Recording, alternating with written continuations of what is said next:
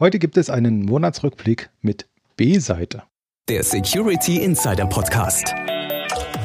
Der Podcast für Security-Profis mit Infos, News und Meinungen rund um IT-Sicherheit. Und hier sind Peter Schmitz und Dirks Rocke. Hallo und herzlich willkommen zum Security Insider Podcast. Für Sie am Mikrofon ist wieder Dirks Rocke und bei mir im virtuellen Studio sitzt Peter Schmitz, Chefredakteur von Security Insider. Hallo Peter, grüß dich. Hallo Dirk, schön, dass du da bist. Und ja, liebe Zuhörerinnen und Zuhörer, hallo zum Monatsrückblick. Diesmal zurück wieder quasi im gewohnten Rhythmus. Stimmt, und da unser voriger Rückblick jetzt gar nicht so weit zurückliegt, könnte man sich natürlich fragen, haben wir diesmal überhaupt genug Themen für einen Monatsrückblick?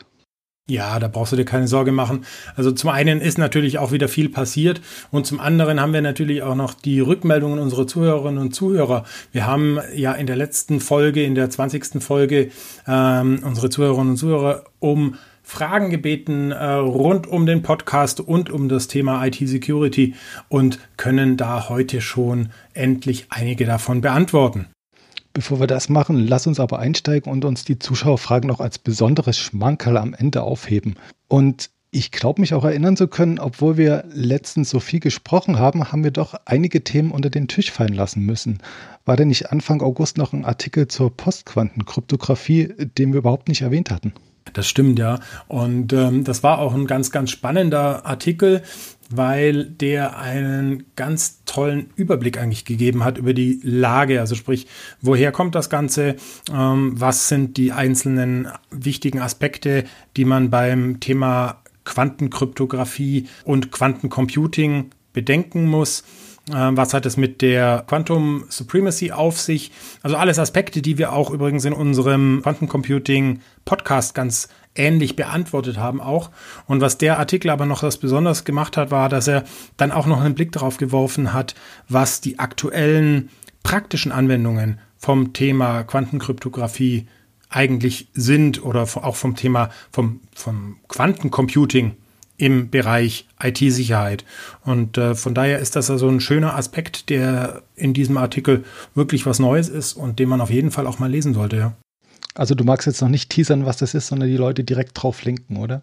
Da muss ich tatsächlich drauf bestehen. Nein, ähm, die Leute müssen, müssen da ein bisschen lesen. Nein, es geht wirklich einfach darum, was die Anwendung von der Quanten vom Quantencomputing denn so in der Realität sein können. Und da geht es vor allem um das Thema Randomness as a Service, also sprich eine Sicherheitssoftware, die in der Lage ist, die Quantenmechanik äh, zu verwenden, um äh, Schlüssel, Verschlüsselungs-, also Quantenkeys zu erzeugen.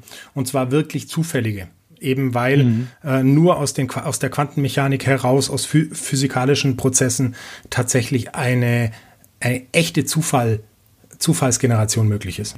Mhm. Okay, klingt tatsächlich interessant. Aber jetzt weg vom Zufall, weil wir suchen ja unsere Themen nicht nach Zufall aus, sondern nach Interessantheitsgrad. Und da habe ich auch noch ein in Anführungsstrichen altes Thema gefunden. Und das kreist jetzt wieder um den Corona-Aspekt. Den hatten wir zwar im letzten Monatsrückblick schon als Schwerpunkt besprochen. Allerdings ist uns in dem Zusammenhang doch noch eine spannende Analyse von Redware durchgerutscht, die die Kollegen von IP Insider vermeldet hatten. Äh, Redware ist übrigens ein Anbieter für Cybersicherheit und Anwendungsbereitstellung für alle, die das jetzt nicht auf dem Schirm haben, so ad hoc.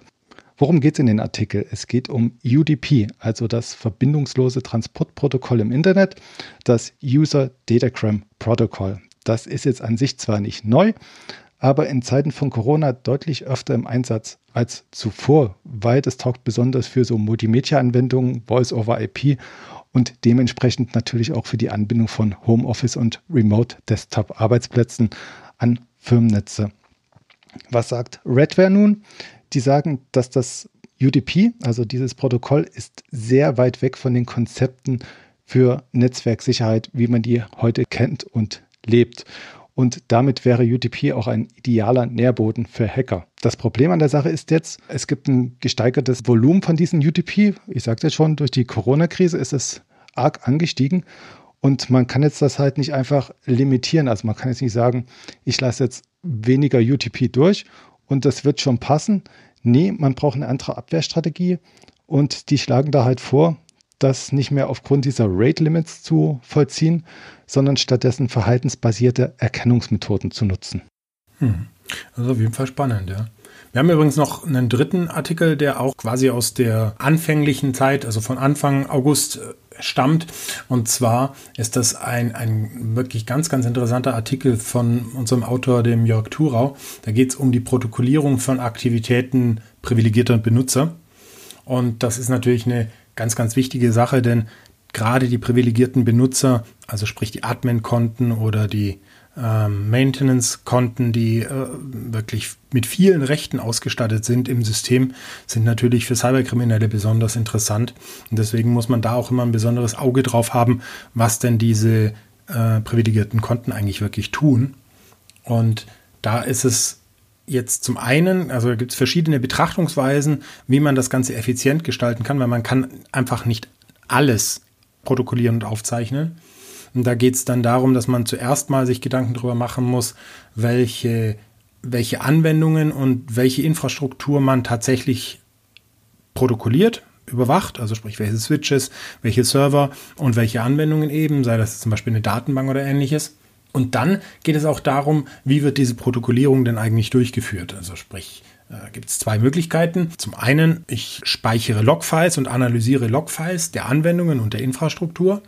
Und die zweite Lösung ist quasi die des Session Monitoring, wo ich die Benutzer-Session als solches aufzeichne und mir ansehe, was der Benutzer tatsächlich live tut. Und der äh, Autor, der Jörg Thurer, hat da wirklich äh, eine ganz, ganz tolle äh, Gegenüberstellung geliefert, weil er wirklich die Vorteile und die Nachteile der einzelnen ähm, Techniken, also sprich des Logfiles, ähm, und des Session Monitoring betrachtet und das Ganze wirklich mit Vor- und Nachteilen gegenüberstellt. Und ähm, ja, und dann haben wir tatsächlich auch, das ist auch noch mal eine spannende Geschichte. Wir haben nämlich vom gleichen Autor dann auch Anfang August, also sprich etwa eine Woche später, hatten wir dann noch mal einen zweiten Artikel, der auch zu demselben oder ja zum selben Themenbereich geht. Und zwar beschäftigt sich der zweite Artikel dann mit Tools und äh, mit Prozessen, die man nutzen kann zur Überwachung von privilegierten Benutzern. Also es sind zwei Aspekte eines wichtigen Themas, nämlich das Thema äh, Überwachung privilegierter Benutzer. Und das kann ich wirklich jedem Admin nur wärmstens ans Herz legen, denn ja, es ist ja keine Überwachung auch der eigenen Tätigkeiten, sondern es geht ja darum, dass man sich dann auch entsprechend selber absichern kann. Denn wenn mit dem eigenen Konto irgendetwas passiert, wenn zum Beispiel ein Unbefugter sich Zugriff darauf verschafft, dann ist es ja ganz gut, wenn man dann nachweisen kann, was da genau passiert ist und dass man das im Zweifelsfall vielleicht gar nicht selbst war. Mhm. So, jetzt aber genug von den älteren, aber empfehlenswerten Artikeln, beziehungsweise mit den empfehlenswerten, aber älteren Artikeln und ein Stückchen weiter im Kalender. Und ich spurte jetzt mal vor zu Ende August und da ging es ja nach meinem Empfinden Schlag um Schlag zum Thema IoT zur Sache. Hast du da verdeckt eine kleine Serie zum Thema lanciert oder wie war das? Nee, also tatsächlich ist es nicht absichtlich eine Serie gewesen, sondern es war eigentlich ein, ja, eine zufällige Aneinanderreihung von doch recht vielen Beiträgen zum Thema IoT. Aber ich finde, das zeigt ganz gut, wie wichtig dieses Thema inzwischen geworden ist. Das Thema IoT, also vernetzte smarte Devices, die sind inzwischen wirklich in allen Bereichen vorhanden und wir reden da eben nicht mehr nur von Smart Speakern und von, von ähnlichen Dingen, ähm, sondern inzwischen reden wir da von industriellen Steuerungssystemen, von IP-Kameras in Unternehmen, von Zugangssteuerung und so weiter. Also es ist so viel IoT inzwischen im Unternehmen, dass es tatsächlich eigentlich kein Zufall ist, dass wir auf diese Menge an unterschiedlichen Artikeln rund um das Thema IoT gekommen sind. Und da mag ich vielleicht einfach auch nur zweimal exemplarisch rausheben. Zwei wirklich ganz interessante Artikel. Der eine beschäftigt sich mit dem Thema Reifegradmodelle ähm, für mehr Sicherheit im IoT. Reifegradmodelle, das muss man wissen, das sind Prozesssysteme, die vor allem aus der Softwareentwicklung kommen wo es darum geht, eben schrittweise einen höheren Reifegrad zu erzeugen. Und ich will jetzt gar nicht im Detail eigentlich auf den Artikel eingehen, denn der ist relativ komplex, also da sollte man sich schon ein paar Minuten Zeit nehmen, um den mal in Ruhe zu lesen. Aber was an dem Artikel wirklich ganz, ganz spannend ist, ist die Autorin, die Katharina Rudina, ist äh, System Analyst, Teamlead bei Kaspersky und ist eine der Autorinnen eines wirklich sehr spannenden White Papers zu genau diesem Thema. Ein äh, eben, das White Paper heißt The Internet of Things Security Maturity Model, a Nudge for IoT Cybersecurity. Und das stammt vom Kaspersky ICS CERT und ICS sind die Industrial Control Systems, also industrielle Steuerungssysteme. Also das ist das CERT, das sich wirklich um den Schutz von industriellen Steuerungssystemen kümmert. Und das sind natürlich Leute, die sind wirklich ganz, ganz nah an der, an der Praxis dran und an dem, was wirklich passiert. Und das sind Leute, denen man tatsächlich dann auch mal zuhören sollte, wenn die so eine Empfehlung geben. Von daher kann ich also wirklich jedem nur empfehlen, erstmal den Artikel durchlesen und dann auf jeden Fall in dem Artikel auf den Link zum White Paper klicken. Da muss man sich auch nicht registrieren oder ähnliches, äh, sondern einfach sich dann das White Paper mal genauer anschauen und ähm, sich auch da Zeit nehmen. Es ist ein englischsprachiges White Paper, sind 19 oder 20 Seiten, also auch jetzt nicht super kurz. Und äh, das sollte man sich auf jeden Fall mal durchlesen, weil man da wirklich sehr, sehr viel lernen kann. Und ja, der zweite Artikel, äh, den ich, über den ich kurz berichten wollte, ist dann einer, der einen, einen ganz, ganz, ja, eigentlich interessanten Ansatz prägt. Und zwar ist der ein Kommentar von der Geschäftsführerin der PSW Group. Und da geht es um das Thema Schutz von Maschinenidentitäten. Also, dass Maschinen digitale Identitäten bekommen sollten oder eigentlich haben sie die ja schon. Und dass man diese Identitäten genauso schützen muss, wie man das eigentlich bei den Identitäten von Menschen, von Benutzern macht. Und äh, man auch die gleichen Techniken anwenden sollte, so wie eben auch im, äh, im Bereich der, der menschlichen Identitäten, wo zum Beispiel äh, Zertifikate, SSL-Zertifikate, S-MIME-Zertifikate verwendet werden, dass man genau die gleichen Techniken eigentlich einsetzen müsste, um Maschinenidentitäten zu schützen. Und was sind jetzt Maschinenidentitäten? Das ist zum Beispiel alles, was automatisierte Systeme sind, also die, die, äh, die, die Prozesse, die zum Beispiel für Backups sorgen, die Prozesse, die irgendwelche IoT-Systeme anbinden. Alles, was eine eigene Identität, eine eigene, äh, eigene Rechte braucht, um auf dem, einem System irgendetwas auszuführen, äh, ist eine eigene Identität, die auch geschützt werden muss, weil solche automatisierten Systeme, solche Maschinenidentitäten natürlich auch angreifbar sind. Und ähm, wenn solche Maschinen zum Beispiel Rechte haben, um irgendetwas zu verändern, sei das jetzt eben auch eine Produktionsanlage, wenn diese, diese Maschine Zusammensetzungen ändern kann von etwas, das produziert wird, dann macht es natürlich auch interessant, diese Maschine anzugreifen und womöglich äh, zu kompromittieren. Und von daher ist der Ansatz, den die Patricia Tulinska, also die Geschäftsführerin, wie gesagt, der PSW Group, den die hat, ist sehr, sehr interessant und sollte man sich wirklich überlegen, inwieweit man den für auch sein Unternehmen umsetzen kann, wenn man denn besonders viele oder besonders kritische Systeme hat mit Maschinenidentitäten. Mhm. Ich habe dir jetzt gerade sehr interessiert zugehört und da schon wieder eine Hörerfrage im Hinterkopf gehabt, die wir am Anfang schon angeteasert haben. Ich glaube, um das Thema Identitäten und Maschinen können wir am Ende auch noch ein bisschen was erzählen. Aber bevor es soweit ist, möchte ich jetzt auch noch einen IoT-Beitrag hervorheben. Und zwar ging es da um einen eher allgemeineren Beitrag zu den Gefahren der IoT-Software-Integration, also das Industrial Internet of Things. Da sind wir jetzt auch wieder bei den Maschinen. Und da hatte ich auch wieder ein kleines Déjà-vu. Du, du, merkst schon, ich tease jetzt nur wild umher. Also ich sage jetzt, ähm, die Maschinenidentitäten, die haben wir am Ende noch und ähm, dieses IIoT, das hatten wir doch letztens bei unserem Blackhead Podcast auch besprochen. Aber es geht in dem Artikel zu den Gefahren der IIoT Softwareintegration tatsächlich auch darum, wie man neue Systeme in alte Infrastrukturen integriert. Und das ist ja gerade bei den Laufzeiten in der Industrie, wo man jetzt die Maschinen und Geräte jetzt nicht von einem Jahr aufs andere auswechselt, sondern im Zweifel 10, 15 oder gar 20 Jahre betreibt und weiter nutzt. Ein sehr spannendes Thema, dass man sich darüber Gedanken macht, ähm, ja, wie bringe ich denn jetzt die Maschinen, die vielleicht gar nicht fürs Netzwerk gedacht sind, ja ins Internet und wie sichere ich das Ganze? Dabei lässt es uns Autor natürlich nicht, sondern ähm, macht sich auch noch Gedanken um diese nicht greifbaren Assets. Was ist das? Das ist Cloud-Anwendungen und Daten, die in der Cloud gehalten werden, die man vielleicht bei den ganzen Maschinen auch mal ein bisschen aus den Augen verliert. Und als dritten Punkt schließlich geht er wieder auf das leidige Thema Sicherheitsbewusstsein ein. Also ich weiß nicht, ob wir jetzt unsere Hörer damit langweilen, aber das scheint noch lange nicht bei allen angekommen zu sein, dass dieses Bewusstsein eine arg wichtige Sache ist, beziehungsweise es gibt noch etliche Stellen, wo die Leute das ignorieren. Und das haben wir auch in einer weiteren Meldung wieder gesehen. Und zwar hieß es da, DevSecOps-Teams pushen bewusst anfälligen Code. Also wenn man das sieht, dann, dann fragt man sich wieder, ja, ist das tatsächlich so? Und es ist tatsächlich so. Es ging um eine Studie, die von Veracode beauftragt wurde. Und das konkrete Ergebnis daraus ist, ich zitiere jetzt mal wieder, 85 Prozent der Befragten räumten ein, regelmäßig hin und wieder oder zumindest einmalig fehlerhaften Code in Produktion gebracht zu haben. Das liest sich jetzt wieder so, als hätten die ein bisschen dran gedreht in der Statistik. Ja, einmalig wird es vor jedem schon mal vorgekommen sein und so kommt man dann auf die 85 Prozent. Aber weit gefehlt, das ist gar nicht so. Ich habe mir dann nochmal die Illustration zum Artikel angeschaut und da sind die Zahlen aufgeschlüsselt. Und dieses Einmalige, das waren, glaube ich, bloß 6 Prozent, also deutlich unter 10 Prozent.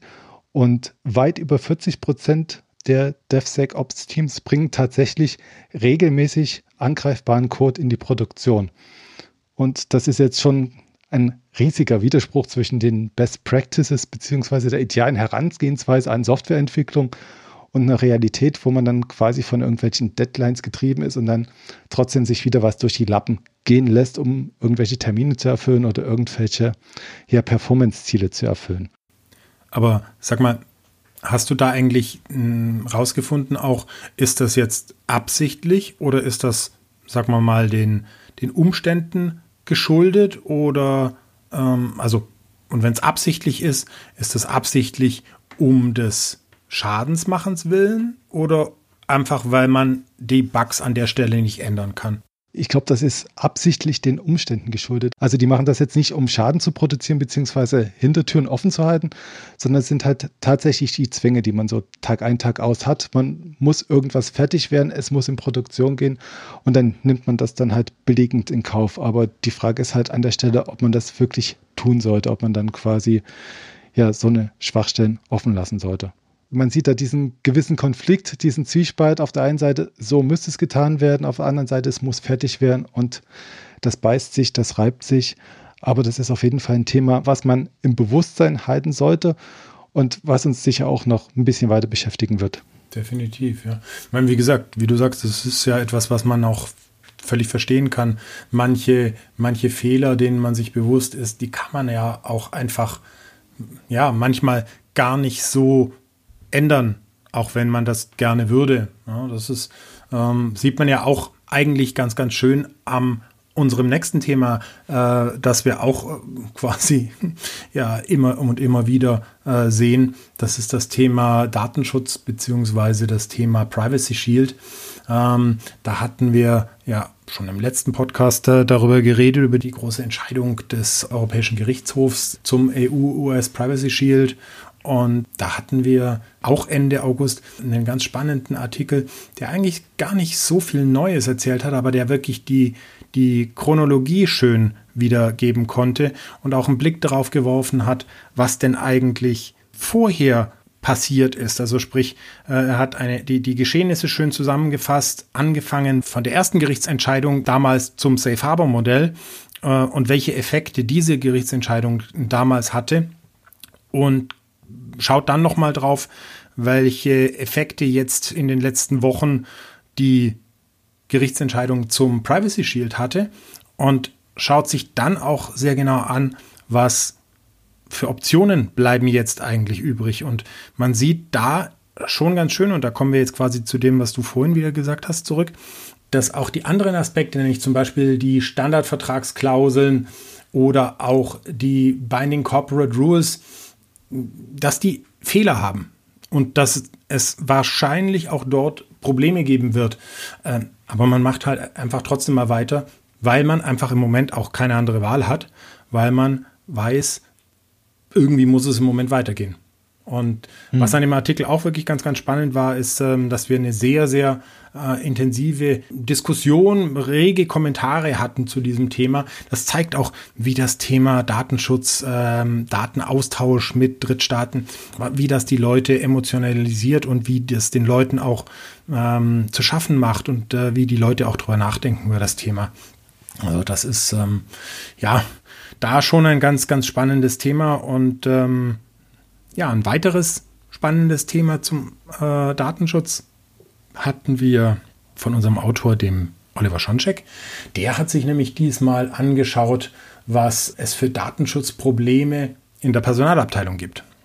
Und jetzt möchte man ja meinen, dass in, in Unternehmen gerade in der Personalabteilung, wo mit so vielen personenbezogenen Daten gearbeitet wird, dass da eigentlich immer alles rund läuft und dass da alles fehlerfrei und völlig datenschutzkonform ähm, gehandhabt wird. Aber so ist es wohl tatsächlich leider nicht. Da ähm, hat der Oliver Schoncheck wirklich einige sehr unschöne Negativbeispiele gebracht.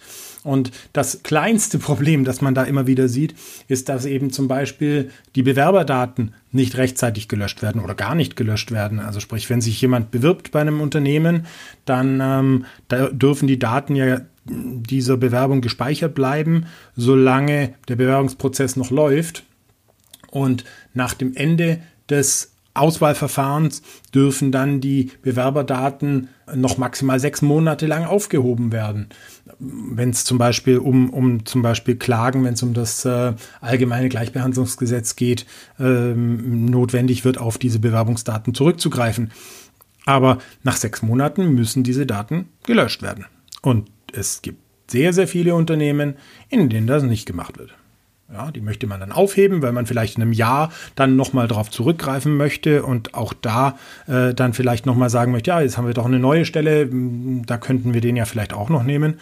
Und äh, das ist aber wirklich nur die Spitze des Eisbergs. Da gibt es noch eine ganze Menge anderer Aspekte, die, die wirklich äh, problematisch sind. Von zum Beispiel dem Versand von unverschlüsselten Daten, ähm, Bewerbungsdaten oder ähnlichem an Beschäftigte, der die unberechtigte Abfrage von Bewerberdaten, also sprich von Informationen, die man im Rahmen der Bewerbung gar nicht abfragen darf. Womöglich sogar die Verarbeitung von Gesundheitsdaten im Beschäftigungskontext, die äh, dann nochmal eine zusätzliche Schutzstufe haben. Und ja, das sind also alles so Sachen, Zeiterfassung, Aufzeichnungen von Anrufen zu Schulungszentren, sind alles so Dinge, wo wirklich es im Personalwesen echte Probleme gibt mit dem ordentlichen Einhalten der Datenschutzregeln. Das hat mich tatsächlich ein bisschen geschockt, dass ich den Artikel bearbeitet habe und ich glaube, dass das unsere Leser auch entsprechend geschockt hat, wenn sie den Artikel gelesen haben. Hm. Da, da würde ich jetzt den Ball nochmal an dich zurückspielen, den du mir vorhin zugeworfen hast. Äh, ist das böser Wille von dem Unternehmen? Also, dass die quasi die Daten dann noch nutzen und auswerten, wie du es schon angedeutet hast, dass man vielleicht ein Jahr später nochmal drüber schaut und sagt, der wäre eventuell doch noch was gewesen? Oder ist das auch Nachlässigkeit mehr oder weniger, dass die Daten irgendwo rumliegen und mehr oder weniger ungenutzt versacken? Ja, da müsste man jetzt in den Kopf der Leute gucken können. Ich würde jetzt mal sagen, dass manche Aktivitäten durchaus absichtlich stattfinden. Natürlich hebt man Bewerberdaten nicht unabsichtlich auf, sondern man hebt sie ab, äh, absichtlich auf, wenn man auf sie nochmal zugreifen möchte. Ich glaube aber, dass in vielen Fällen einfach auch da das Bewusstsein gar nicht da ist, was genau präzise die Vorgaben sind und warum man sich daran halten muss. Also von daher glaube ich, es gibt in manchen Sachen sind es einfach, ist es durchaus Absicht. In manchen Sachen ist es natürlich auch ein bisschen, ähm, ja, Schludrigkeit oder ein bisschen äh, Ungenauigkeit ja, gerade wenn es jetzt um das Thema Versand von, von unverschlüsselten Daten geht, äh, das sind einfach Dinge, an die viele kleinere Unternehmen einfach nicht denken. Das hm. Hat man schon immer so gemacht, dass man, keine Ahnung, die Stundenzettel oder die Abrechnungen ähm, dann per E-Mail verschickt hat.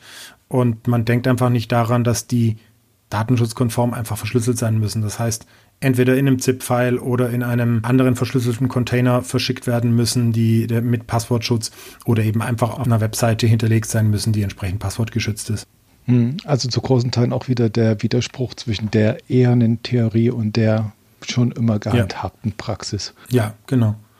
wobei da eigentlich für mich immer auch ein bisschen, ich, ich, ich kann es verstehen, warum man so Sachen tut.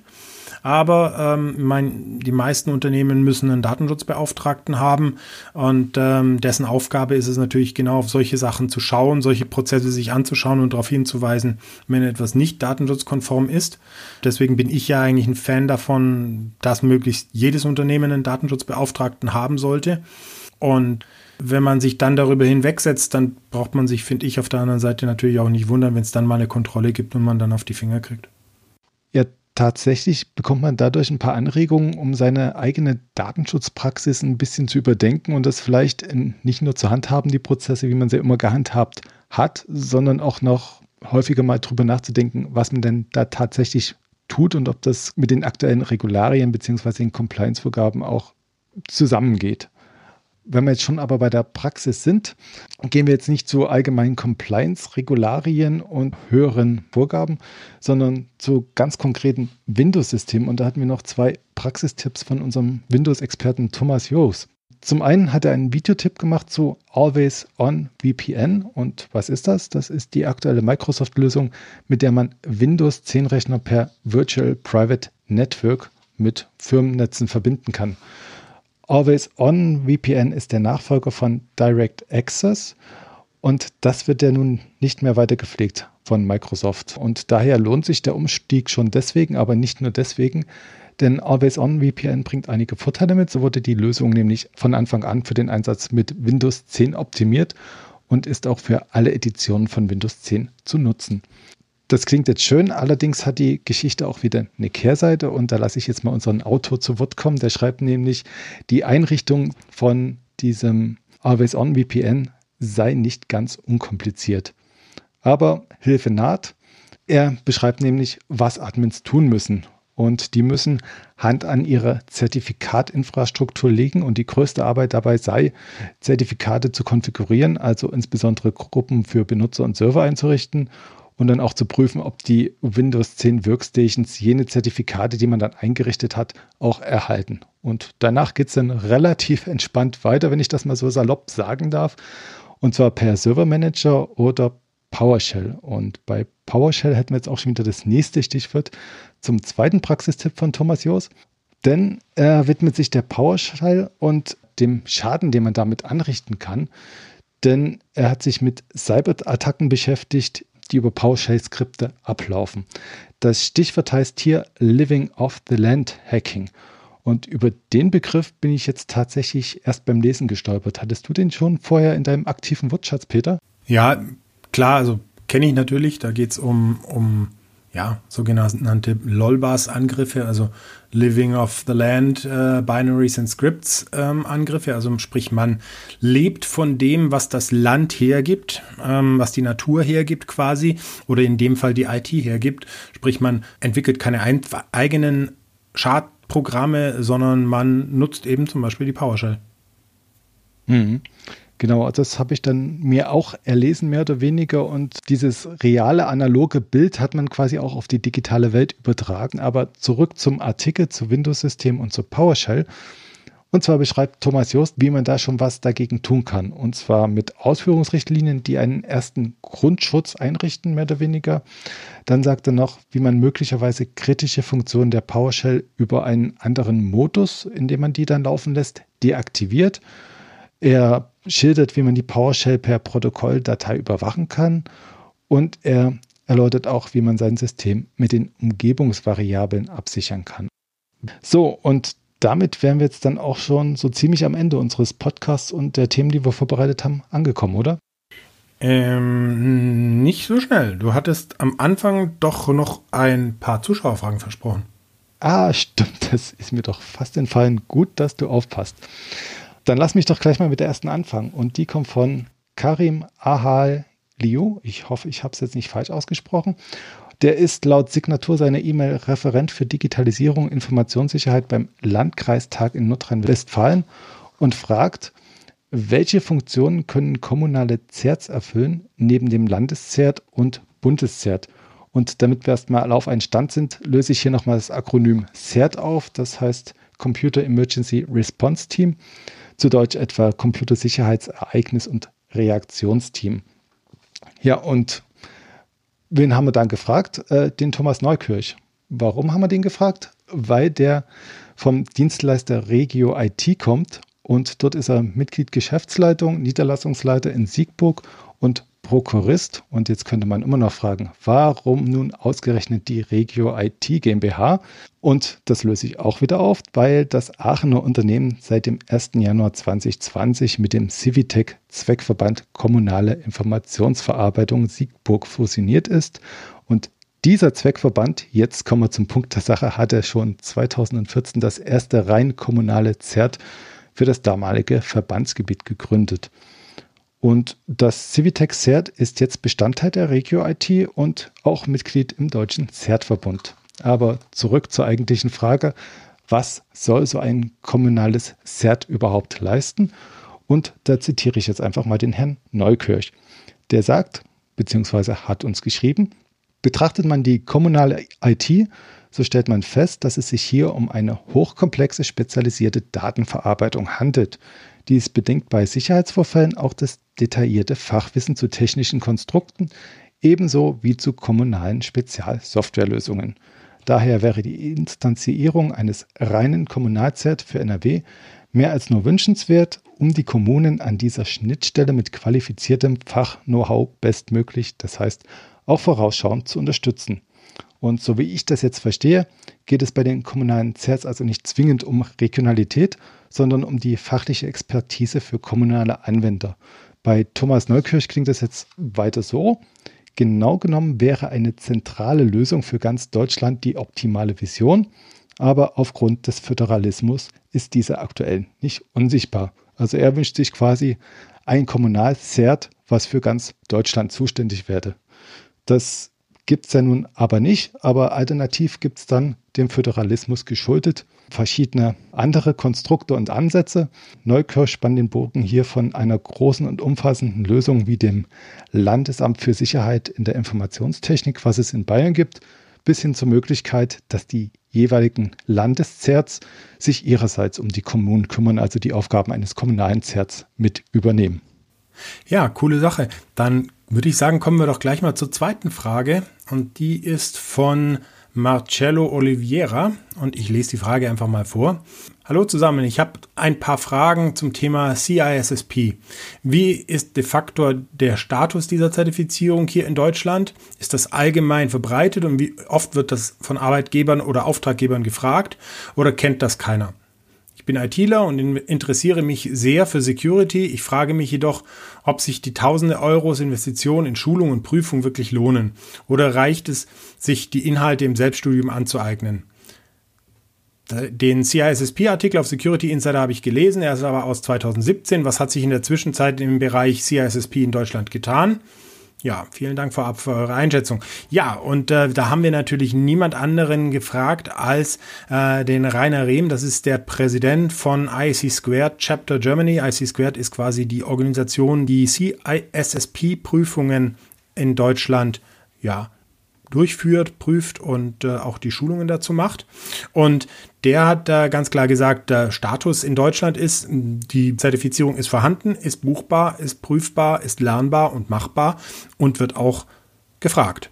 Und äh, gerade auf das Thema wird auch gefragt, äh, bin ich dann mal ein bisschen näher eingegangen und ähm, habe mir das auf Anregung vom äh, Herrn Rehm mal auf einem Jobportal ein bisschen angeschaut wie oft denn da so das Thema CISSP auftaucht. Und ähm, man kann im Moment sagen, zumindest in diesem Jobportal, ist eines der äh, meistgenutzten in Deutschland, kommen wir, je nachdem wie wir suchen, auf circa 500 bis 1000 Jobs aus dem Bereich IT, IT-Sicherheit, also speziell Sicherheit im Bereich IT.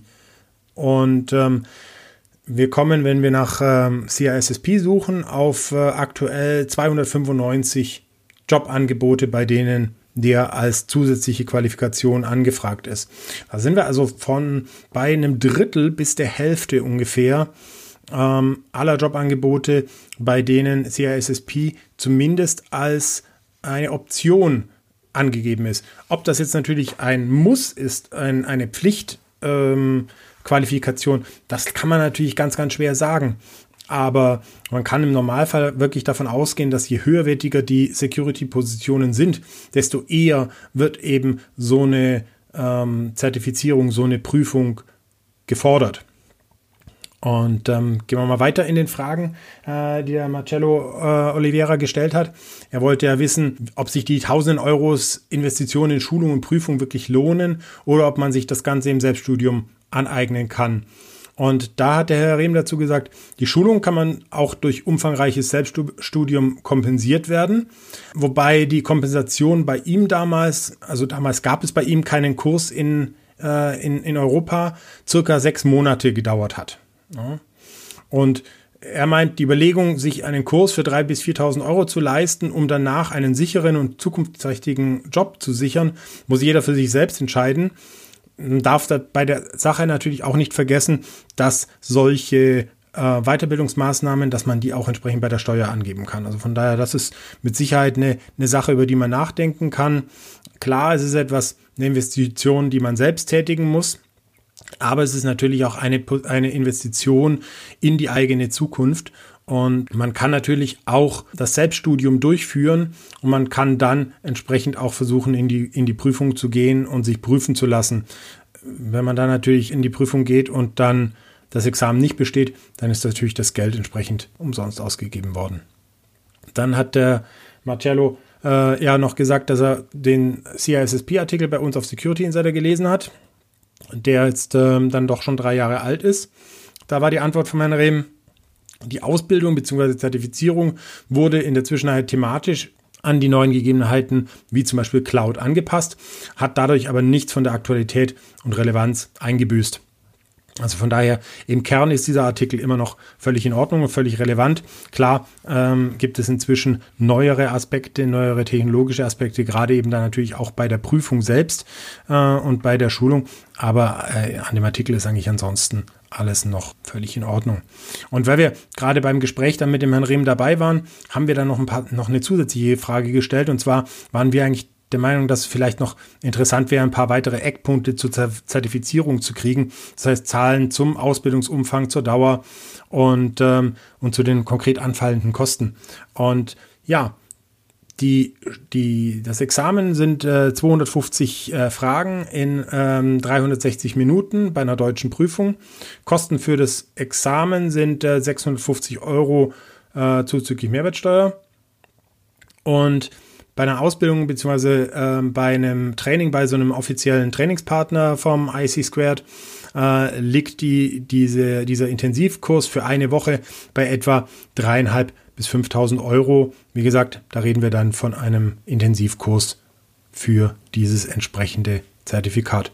Ob sich das dann jemand äh, leisten möchte, das ist, wie gesagt, bei ihm über, überlassen.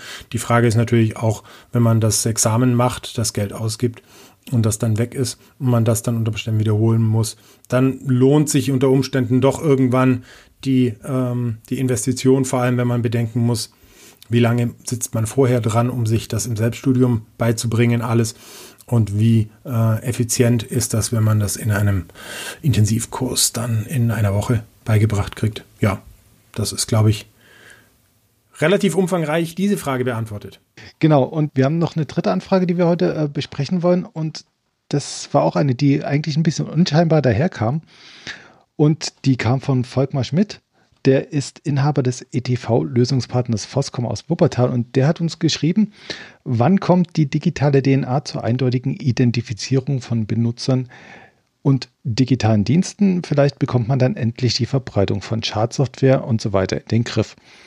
Wie gesagt, auf den ersten Blick wirkt die Frage erstmal ziemlich unschuldig, aber wir haben ja dann geschaut, wen fragen wir das? Und äh, dann haben wir gemerkt, das hat ziemlich viele Ebenen, viele Deutungsebenen und ich wusste dann gar nicht mehr so richtig, in welche Richtung ging das. Und da habe ich mir gedacht, äh, rufst du den Herrn Scheid einfach mal an, lässt dir es nochmal erzählen und ähm, gibst ihm auch einen Gesprächspartner vielleicht gleich an die Hand. Und zwar der Gesprächspartner ist der Udo Schneider, der ist Security Evangelist bei Trend Micro und die beiden habe ich am Telefon zusammengebracht.